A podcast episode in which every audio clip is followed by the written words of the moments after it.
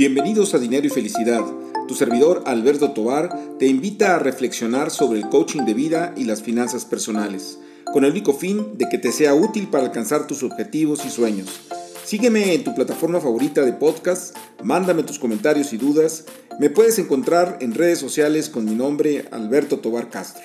Comenzamos. Hola, pues nuevamente aquí con ustedes en este podcast de Dinero y Felicidad. Y, bueno, el día de hoy quisiera eh, ahondar un poquito más en un tema que ya traté en el periódico El Financiero, en, mi columna, eh, que es sobre el tema de las inversiones. Eh, en esa columna hacía referencia al hecho de que muchas veces nosotros admiramos a los grandes multimillonarios y cómo toman decisiones y yo los invitaba en esa columna a que de alguna manera aprendiéramos también de los vamos a decir, pequeños inversionistas que pues eh, están dedicándole mucho esfuerzo y tienen tremendas eh, eh, utilidades y resultados positivos y que vale la pena pues ver qué están haciendo, ¿no? de alguna manera ahí resumía que, que bueno, es, es, un tema pues de trabajo, de, de, estudiar, de, de seguir capacitándose para entender los mercados, de aceptar también pues los errores que se cometen en, ese entorno de las, inversiones con mucha humildad eh, y, bueno, el, tener cuidado con el patrimonio, cuidar sobre todo el tema de los riesgos. Bueno, a raíz de esta, de esta columna eh, tuve alguna reacción de los lectores, una reacción eh, pues muy positiva porque hay gente que está muy interesada en este tema y preguntas, ¿verdad? Por ejemplo, preguntas en cuanto a los montos que se eh, pues deberían de, poner en este tipo de inversiones, vamos a decir, de mayor riesgo. Eh, habría quien, había quien decía, bueno, pues yo ya tengo más de 60 años y, me da miedo, soy conservador para meterme a la bolsa. Y bueno, yo creo que este es un tema muy importante, decir, cuánto dinero eh, o cuánto de nuestro patrimonio debemos de destinarlo a esto. Yo, yo creo que en ese sentido lo que eh, les recomiendo es que hagan cajones de inversión, es decir, eh, por supuesto que no arriesguemos la parte cotidiana, lo que pues eh, es nuestro hacer diario, todos nuestros requerimientos de corto, mediano plazo, pues una buena parte, vamos a decir, de lo que tenemos destinado para el ahorro, para el retiro, pero pensar en un porcentaje, en, una fracción de ese patrimonio que podamos ir pues destinando a mercados tal vez de un poquito más de, riesgo porque seguramente se va a tener mayor rendimiento.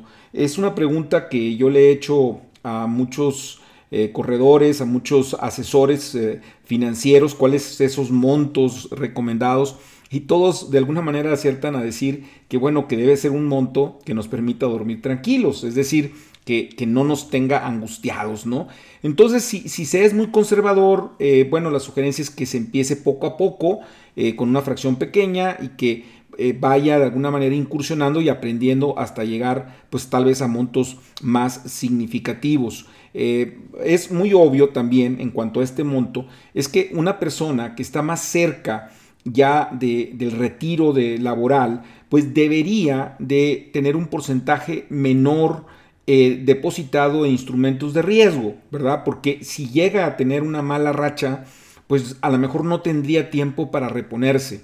Por eso los mercados bursátiles se recomiendan mucho también para los jóvenes, porque tienen tiempo suficiente para tener pues altibajos y poderse recuperar. Está más que probado que, bueno, en el largo plazo es la mejor eh, inversión, pero claro, hay que tener también pues estómago, vamos a decir, para soportar los momentos de baja y, aprovechar los momentos de, alza, ¿no? Eh, pero sobre todo eh, ir aprendiendo en el proceso para saber en qué estamos invirtiendo y cuál es el riesgo que estamos corriendo. otra pregunta que de alguna manera estaba presente es cuánto se requiere para empezar. Realmente es muy, muy, muy poco. Se puede empezar con, no sé, mil pesos, cinco mil pesos. Ah, hay muchas eh, pues aplicaciones de brokeraje que pueden, que pueden estar a disposición para hacerlo. Eh, ahora bien, si se hace a través de una casa de bolsa, pues tendríamos que estar hablando de montos mayores, a lo mejor estar hablando de 100 mil pesos o más de 100 mil pesos. Eh, pero bueno, yo creo que se puede empezar poco a poco eh, para ir aprendiendo. Inclusive hay algunas instituciones que tienen simuladores que sin poner recursos pueden, se puede, entre comillas, ¿verdad? jugar eh, para ir entendiendo cómo funciona el mercado eh, y poder hacerlo ya después con, más, con más dinero, ¿no? Pero vamos a decir que es muy poco lo que se requiere para poder empezar. Eh, otras preguntas, por ejemplo, estaban enfocadas hacia el tema de si eh, se podía comprar acciones del mercado de Estados Unidos. La respuesta es que sí.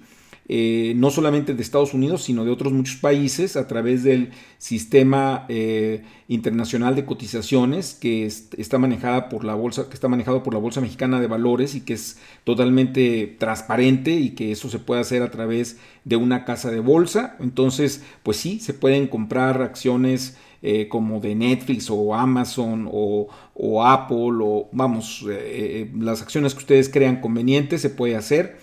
Y, en ese sentido también eh, yo creo que sobre todo para lo que serían los, los eh, eh, que están empezando a entrar este, en los mercados, bueno, la opción es entrar a fondos de inversión, ¿sí? a fondos de, renta variable, que implican pues un conjunto de activos, es una, una, canasta de activos, o también los famosos o los conocidos ETFs, que, te permiten también pues tener esta canasta de activos financieros y que pues no, no se tiene tanto riesgo porque de alguna manera ya implican cierta diversificación. Y en ese sentido pues se puede estar por ejemplo eh, pues adquiriendo índices o sectores específicos de, del mercado eh, que esto podría ah, pues bajar insisto el, el riesgo no tenemos que entender que estos mercados y prácticamente prácticamente todos los mercados pues implican trabajo, ¿no? Porque uno quisiera agarrarse el dinero, ¿verdad? Que con mucho esfuerzo eh, se ha ganado, depositarlo en algo y que no nos cueste nada de trabajo. Tal vez lo que menos trabajo cuesta, pues podría ser depositarlo en un banco, pero ya sabemos que, este, pues que los rendimientos son mucho más bajos, ¿no?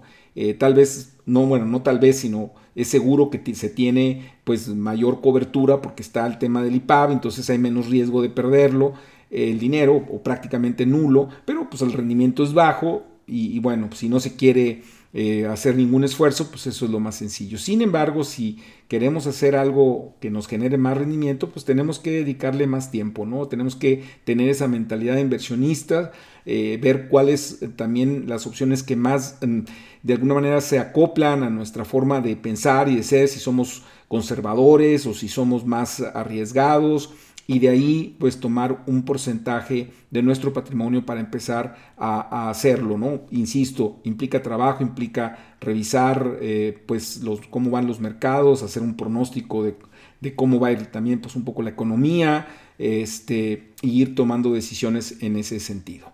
Pues en fin, este es lo que quería comentarles eh, en esta ocasión, espero que haya sido de utilidad. Y, como siempre muy interesado en sus comentarios, sus valiosos comentarios, sus críticas, sus aportaciones, sugerencias a través de las redes sociales y en particular en Instagram en arroba atobar.castro. Hasta la próxima.